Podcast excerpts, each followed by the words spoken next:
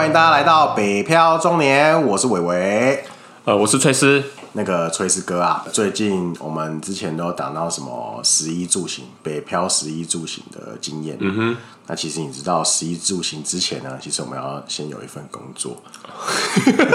没错，不然非常实际，没有办法北漂到这边来这样子。对，非常实际。不管你在哪里，你都要先有一份工作，你才有后面生活的考量。没错，所以我想说这一期我们跟大家分享一下，不敢说什么什么小 paper 小技巧，因为我相信我们不是那种猎人头公司出来的，我们也不是什么。HR 相关的工作经验，我觉得我们就讲一些我们呃找工作面试的时候发现一些有趣的事情，跟工作之后可能呃某项出差之类，面对到不同国家，因为毕竟是北部公司比较多外商外派机会或者是出差机会，我们可以遇到嗯分享一些呃在外工作的乐趣的一些趣事啊，应该这样讲。好啊，没问题啊！而且我这边面试其实真的还蛮多有趣无为的事情可以讲。哦，因为因为你在北部十多年嘛，所以面试机会应该相对多一些。因为我知道你们也是跳来跳去跳了蛮多间的那样子，就不安于世嘛。对，啊，啊，那你现在本身就是一个对公司没有什么忠诚度可言的人，钱钱哪多往哪去？哦、没错，就是尚书大人。对，我就是根本是像说我们就是往往资本主义方向走这样子。好了，那我们我这边先开始好了啦。嗯，嗯，我这边先我先讲一个，算是我很早期的一份工作哦。嘿啊，也是一份传产哦，不过不是汽车公司。然后我那时候呃面试的也是那种 PM。OK，好啊，他的整个面试流程分成三关呐。嗯，第一关就是笔试，第二关是呃用就是直属主管，嗯啊，第三关是那个副总。嗯嗯，好。啊，第一关笔试考什么？其实考的也就是那种一些逻辑、图像逻辑测验啊，测测智力测验啊，然后什么什么 A、B、C 三图，然后找的地图的，找一些逻辑相关的。对对对啊，但是它比较不一样是，它还考中文、成语造句的那种东西。问你什么的顶针顶针法之类的。对，反正反正好，这不是重点，重点我要讲什么了？重点是它那个笔试超简单。Oh, OK。对，他那个笔试的内容真的非常非常的简单，简单到我觉得他根本就没有任何鉴别度可言，哦，没有辨识度啦。就是妈，你低能跟你超级聪明考出来的结果会一样。好，重点是考题的那个题本吼，我完全可以感觉出来它的年代之久远，久远到什么你知道吗？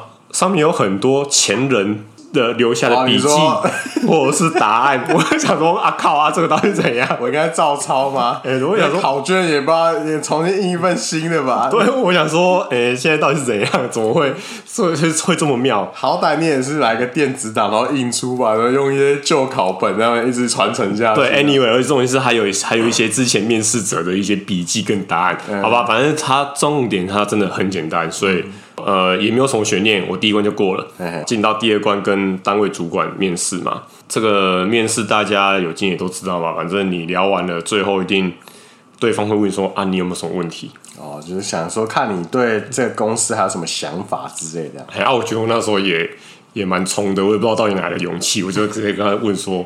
说真的，我觉得你们第一关那个笔试没有什么鉴别度可言。一来很简单，二来上面很多答案，然后我就直接跟他讲说，但是因为那个也是一个很大间的公司，所以我相信。投履历面试的人一定也很多。你说传产很大间啊，产品是什么类型的？这个就就不要讲了啦，讲了。对，我们免免得被被人家猜到发现。对，免得改考题了。对，我跟你讲，那个前公司那间公司到现在那个第一关的笔都还是没有改。哎呦，我为了后面的面试者着想着想，对，你只要看到你的题库上面有答案，崔师哥搞不好就是有帮你贡献集题的。对，然后我就直接问他，就说我觉得那个真的没有鉴别度可。言呢？我说啊，你这样子，你们第一关根本应该刷没多少人吧？就是到底怎么刷掉？就是你到底要录取找谁进入第二关？对。然后你知道他说什么吗？我不知道。他说：“哦，因为你的字很好看。”他说：“因为那个我不是说有那个中文国文吗？哦、里面真的还要你自己写字填字，就是像那种填填成语那种填字格游戏，有没有？”然后说：“哦，我对你印象深刻是因为你写字。”还蛮好看的，所以就直接把你拉进来第二关，超瞎，对，超瞎，你知道？可是你知道那个当下就是，我、哦、靠，哎、欸，所以各位啊，现在虽然说是一个电脑时代，字好好写。对你各位啊，好好练字啊，字好好写，总有一天你会用得到。对。方方可知道这个东西有多重要。对，下次你们如果有遇到这种的，记得文房四宝带着，以后笔试就自己这边磨磨磨磨。那还有呢？还有什么相关有趣的吗？哦，好，来再来讲一个哈，也是其中一个公司啊，这个公司就是分两次而已，它很快，它就一天流程搞定。嗯，早上考英文，上机考考英文，啊，那个英文就我也不讲的，反正就是很类似多语的那种类型。哎，啊，下午就是面试。啊，我像我进去面试的时候，其实我有点惊掉。怎么说？你说哦，看六个对我一个。哦，你说面试者有哎，面试面试官考官有六个，对，有六个对我一个。同时吗？哎，同时六个对我一个，我都不认识是谁是谁。他们里面，他前面有摆摆那个名牌写英文名字，但我也不知道到底是什么职位或什么。我唯一认识的就只有 HR。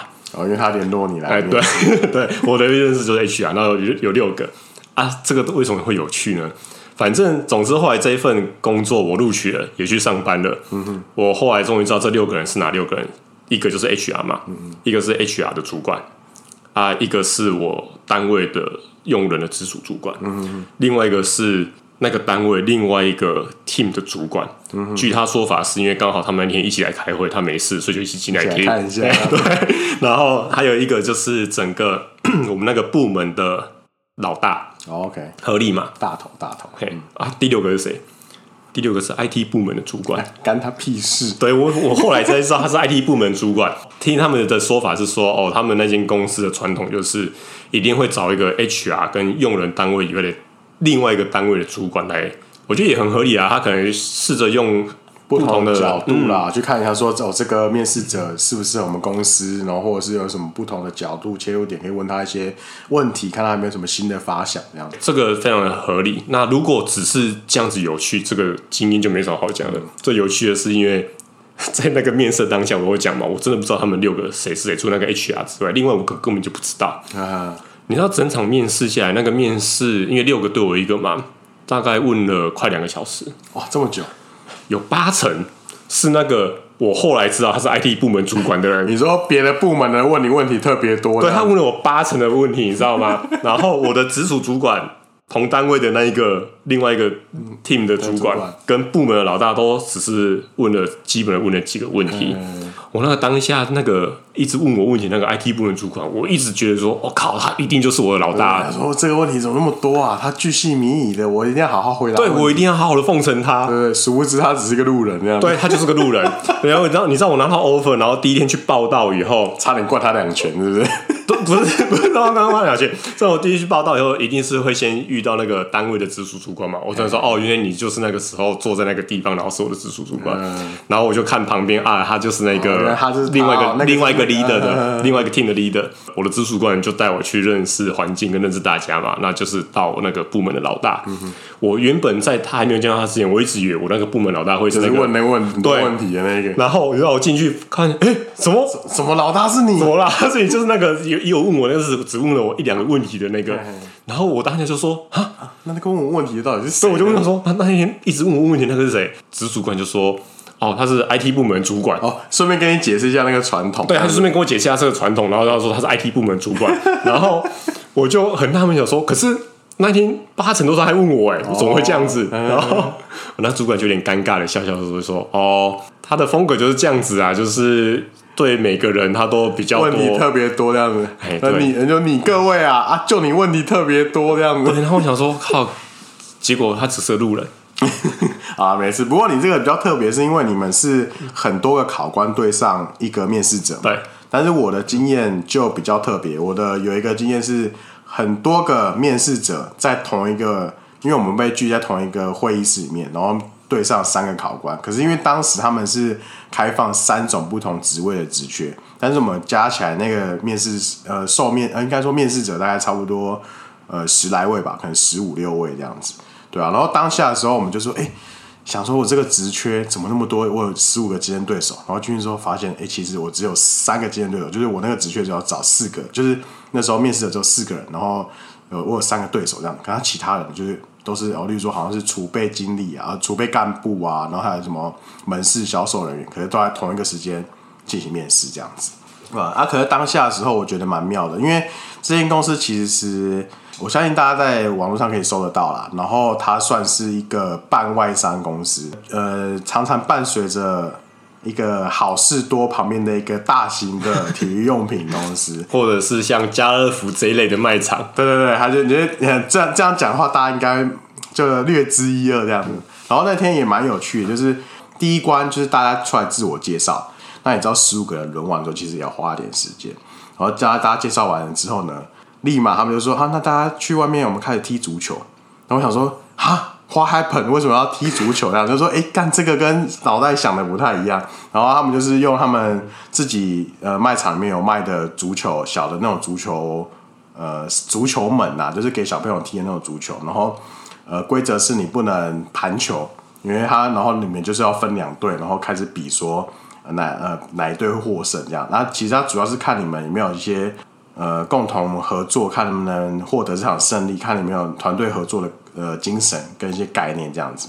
但是就觉得我插我插一下，我插一下，他规定你不能盘球，他是不是怕你是不是会有出现说可能你很厉害，你可能足球系毕业的，对对对，跟少林足球一样，一个 我一个打十个，就一个人从你的球门直接盘球，直接冲进去对方球门，一路一路杀到底这样。可是其实我我也觉得他这种概念很妙啊，因为我当下的时候，因为我后来结束之后，其实有回去网络上看说，哎，原来其实不止我那一场是这样的测，其实很多嗯、呃、受面试者也是提供相关相同的经验，然后他们说，我、哦、应该可能是上面的考官想要看看你有没有团队配合能力。可是我心里想说，那万一如果这时候遇到配上队友啊都不是很行，他他们都不不太在行在这个运动。然后，那你是特别会踢足球的，你是不是应该要跳出来多承担一些责任？那这样这样就很说不通啊！万一万一如果说，哎，你一直想要自干，那这样的话受受就是考官会不会觉得你这个人没有办法跟他配合？那这样的话，那这场胜利怎么算？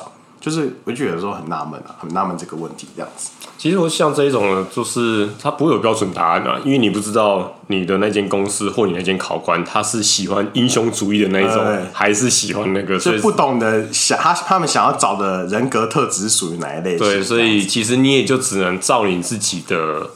擅长的，或者是你的个性，如果你就是那种独干王，哦，就就独干到底吧，就你也没有必要去伪装自己啊。对，然后我记得踢完足球之后，大家就是因为毕竟还是流点汗嘛，然后就是好，大家先休息，就呃想换衣服就去换衣服，然后接下来又被就是大家又回到同一个呃会议室里面，然后开始做一些那种小组分析跟 case study 这样，就是你们可能互相讨论，然后上台去介绍你的产品，就是说看你的职缺是什么，应征。产品，就例如说门市门市介绍的话，那你可能就是他会丢一个产品给你，那你就是跟你的组员搭档上去推销介绍你的产品这样子。那如果像我那时候我是应征产品工程师，有点像品管品检 QA 的角色，那他们就是丢一个类似像呃器材坏掉发生客诉，那你要怎么去处理这客诉流程，或者是你面对这个呃坏掉器材的话，你有没有什么想法，有没有办法去解决或满足客户的需求？哦，其实像你这种类似就是面试者这样子做一个团队合作的经验，哎，我其实我也有一个面试经验是类似的。这一间公司，哎，我发现会做这种好像都是比较外商类的，会这样子搞。哦，他们比较想要知道你有没有团队行动力这样子，或者是他可能想要看一下说你怎么去在团体里面去。扮演怎样一个角色，表现自己啊，或者是你是属于怎样人格特质，怎么样让这个事情可以做得好？这样。嗯，那因为那时候我的面试就是一样，加我在内的 candidate 有四个人，嘿嘿。然后那一场活动就是他发给我们四个人都各一份资料，哦，但是我们拿到资料都是残缺的，必须要四个人资料合在一起。才有办法拼凑出完整的内容，然后去回答他呃考官想要问我们的问题。OK，对，所以其实像这个，他就是想要去看说，在这样子的状况下，其实你们四个人彼此是竞争对手，对于这个职缺是同是一样的竞争对手，那你们会怎么彼此去分工合作？OK，在那个当下，那他们没有什么，就是到最后的时候，大家你们的合作默契是还 OK 的吗？呃，我觉得那个时候是还 OK，就是可能另外三个人，大家人也都还不错啦，哦、就是也没有想说要去尝试设陷阱让你跳，或者是背后捅你一刀，或者是想要特别表现说好像我比你行还是什么的。他、嗯、其实还 OK 啊，因为我遇到的人是还 OK，那反正我们就是先分工一下，就说，哎，四份资料大概要怎么去分析那个资料，然后大家要怎么去分配一些工作。那谁，比如说谁负责等一下 present 报告，那谁负责做资料的整合这一些。OK OK，对啊，最后那个 present 完之后，你们提供的，因为他已经是考那个考题嘛，那他们有给你什么反馈？我就是考官有给告诉你说反馈跟经验之类的吗？考官的反馈就今今天就说，哦，你们的答案是错的。完全不能这样处理，是不是？所以他就说，他就他有问说，那你们觉得你们是错在哪里？OK OK，我要你们好好反省一下错在哪里。对，然后我们四个就在讨论一下，有了我们有得出，我们有得出一个可能有两个地方我们有疏忽，没有没有注意回答好这样子。对，然后我们就照实的讲，嗯，对啊，因为反正啊，事实上就是已经错了嘛。哦，了解了解。我们我们那个当下是因为我那时候我的那个 case 就是真的是有发生这样的特殊案件。啊，后来他们的客诉案件可能有有解决了，那可能他就用这个实例去套在我们身上，让我们去诶、群策群力，想说诶、有没有其他更好解套的方式，或者是对整个，比如说企业啊或者公司有更好的形象的呃想法，这样就是希望看从我们这个面试经验，看他们提供更多更好的想法给。因为我印象比较深刻，我当时是纺织业嘛，但是因为这个产品工程师他其实是对是机械方面的，就类似像自行车这这方面这样，然后我其他三个经验有的他就是。呃，相关产业出来的，就我就在里面只能，你就是个炮灰，对我是一个跑龙套的角色，就是讲一些很出奇、很出、很很表面的东西，这样子，就完全没办法给什么太多建议，然后就后来果不其然被刷掉的。你就是个，你就是来来来来当路的角色，来闹的这样子。对，就是来，然后这个说好，等下下去领便当，要五百块领便当。希望我当初足球踢的让考官印象深刻的。好了，那其实我们今天就是分享一些我们觉得在面试上遇到的比较有趣的经验啊。因为其实我相信网络上分享那种面试技巧的很多文章啦啊，也我们也不是就像刚刚伟伟讲的，我们也不是专业的 HR 或者是什么猎头公司的出来的顾问，就不去分享这些。小 paper 就你们就上网 Google，对，没有人在那边介绍。面试会问的一些基本的问题就是那一些啦，不外乎什么，你为什么要来这间啊？你之前是做什么的啊？然后你对公司有什么想法？你知道我们的产品吗？对，或者是你觉得你的优势是什么啊？你的劣势呢？或者是问说啊，你觉得你过往最大的成就是什么？就反正这一类的，大家就自己 Google 都会有啦。所以，我们今天就是。着重在一些比较有趣的，对啊。说到有趣，我相信就像我们刚刚讲的嘛，其实很多有趣的是，比如说出出去出差，尤其是去东南亚国家，因为他们的风俗民情跟台湾真的差别算蛮大的。那你这边有什么想要跟大家了解分享的吗？好，当然可以啊，开玩笑。我曾经有一个工作专门跑东南亚，那我那一年的期间跑了越南。菲律宾跟印尼，嗯嗯，开玩笑，我那时候号称东南亚小天王，我跟你说，我东南亚力宏、王力宏都被我都不想拿出来说嘴了。我跟你讲，到处都跑过了，对不对？对，巡回。因为我那间公司很短暂，只有一年。嗯哼，那好，直接讲为什么只有一年？因为他之后就叫想要叫我直接派驻在越南，我说我不要，直接常驻这样子。对，我就说你叫出差可以，你要派驻那边，我不要。嗯嗯，对啊，这种就是这样子啊，你没有办法完成公司。赋予你的职位或任务的时候，一定就是离开嘛。对对对。好，那就反正就这样子。因为那间公司是一个贸易公司，嗯、那它主要的外销的地方就是在东南亚这几个国家。嗯哼。哎、欸，这样时间会不会拖太长？我先讲一个我觉得在越南比较有趣的点好了啊。你说，你说。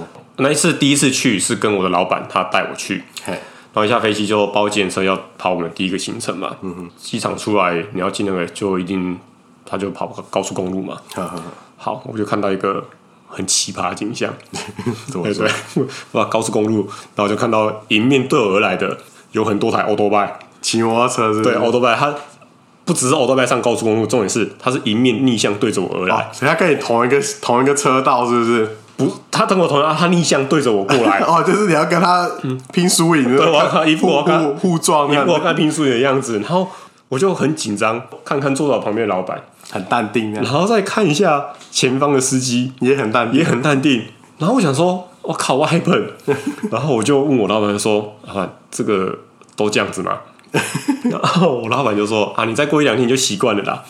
你说整个越南都是随便，就是想想干嘛就干嘛。然后，然后我就说啊，可是这边不是高速公路吗？嗯哼，我说啊，这样子摩托车上来，然后还这样子，跟平民道路有什么不一样？我老板很担心说，没什么不一样，高速公路没有红灯啊。哦，有道理，有道理，还可以一路骑到底这样子。然后我想说，我靠，真的都是这样子，然后回家比较快。因为我那份工作是二零一二年的事情，很久了。哎，我我怕说现在也许越南不是这个样子，哦，说不定说不定他们已经没有骑机车逆向在高速公路上，对对对对，免得我被人家泡，或者是说他高速公路上也有红绿灯，对，然后免得我被人家泡。所以，但是我敢百分之百说，我二零一二年那时候去越南啊，可是我去的城市是河内啊，不是胡志明，哦，比较那个偏对偏偏一点。对，但是我敢保证，我二零一二年那时候去，它真的就是这个样子。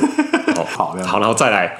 出差就这样子嘛，做贸易公司出差就是这样，拜访当地的供应商啊，拜访当地客户嘛，然后一整天行程结束之后，不免俗的样，呃、不免俗，就你会有一些当地供应商会会招待你一些应酬嘛，一些饭局这样，一些饭局应酬啊、呃，吃饭吃一吃之后，不免俗的会有第二拖，然后就去 KTV 唱歌，然后不免俗的就不免俗的就当地的供应商会就找了。像传播妹这样子的人来、哦、来，大家一起唱歌欢乐一下，免得阳刚气太重这样子，太多男生在一个小包厢唱歌，对，免得搞到像这边玩那什么 sausage party 这边烤香肠派对一样，就突然有一个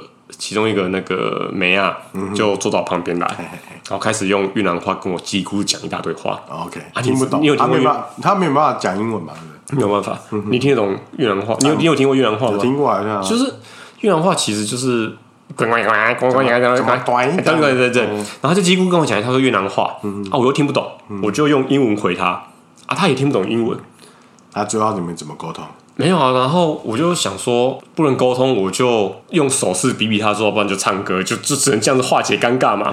然后比一下麦克风，对对对，然后结果结果他还是继续一直呱呱呱一直讲一直讲，我就想说他好像在讲什么东西。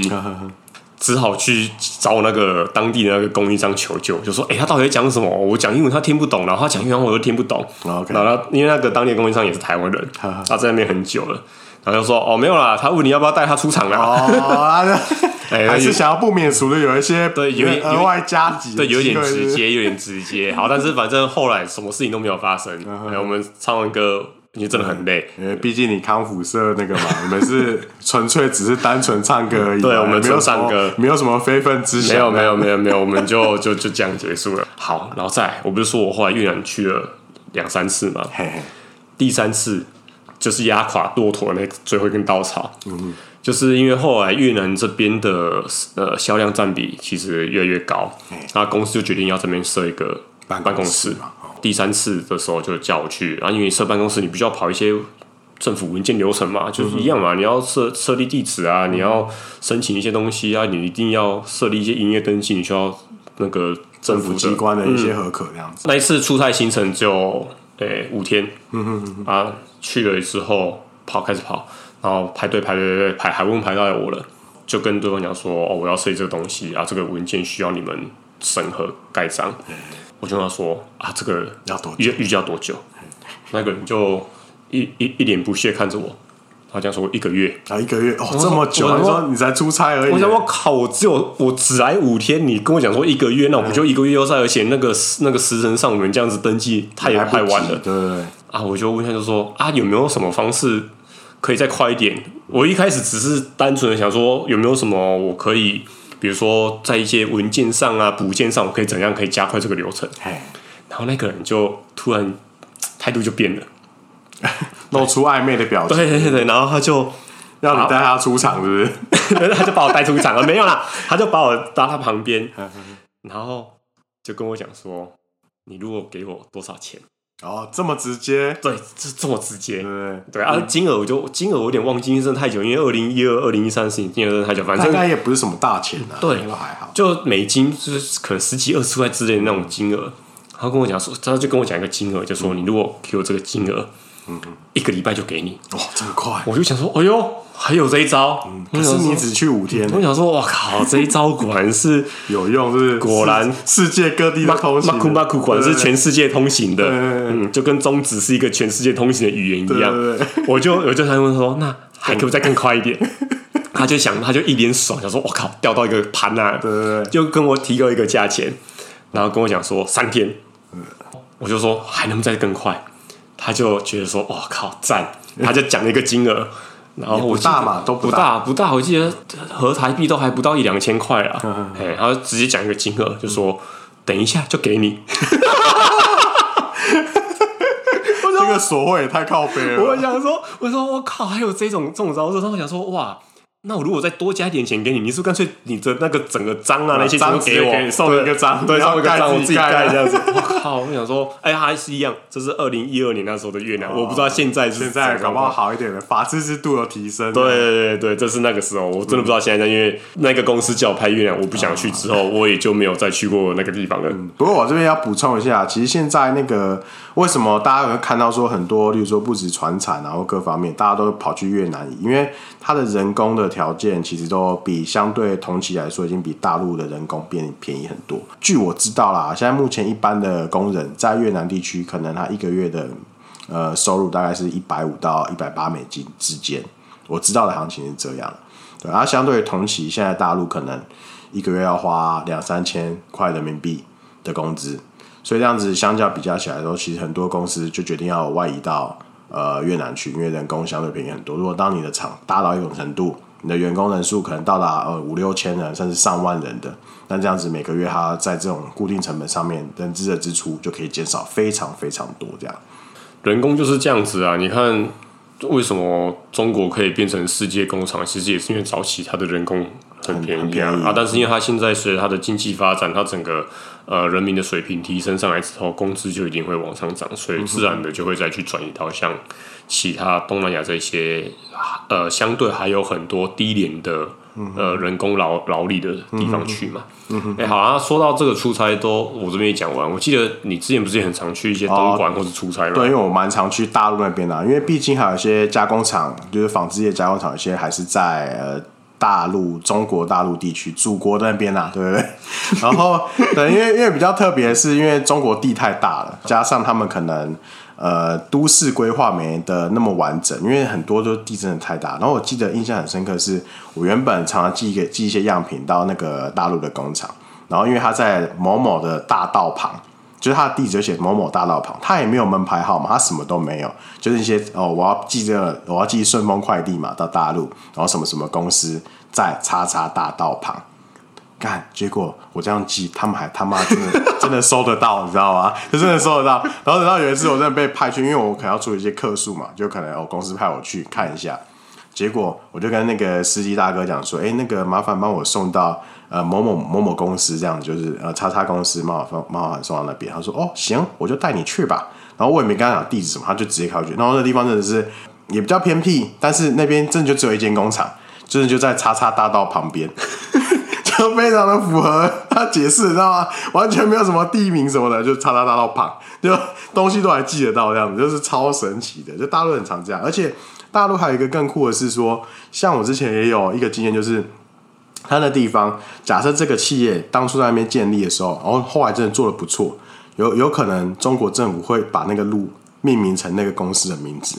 我靠，这根本就是占地为王的意思，类似像这种概念。就假设啊，假设假设鼎新集团在那边建立起来，结果他做的不错，那条路可能就变鼎新路这样子。所以你看，如果假设我们北漂中原在那边弄得好，我们就变北漂路。对，北漂。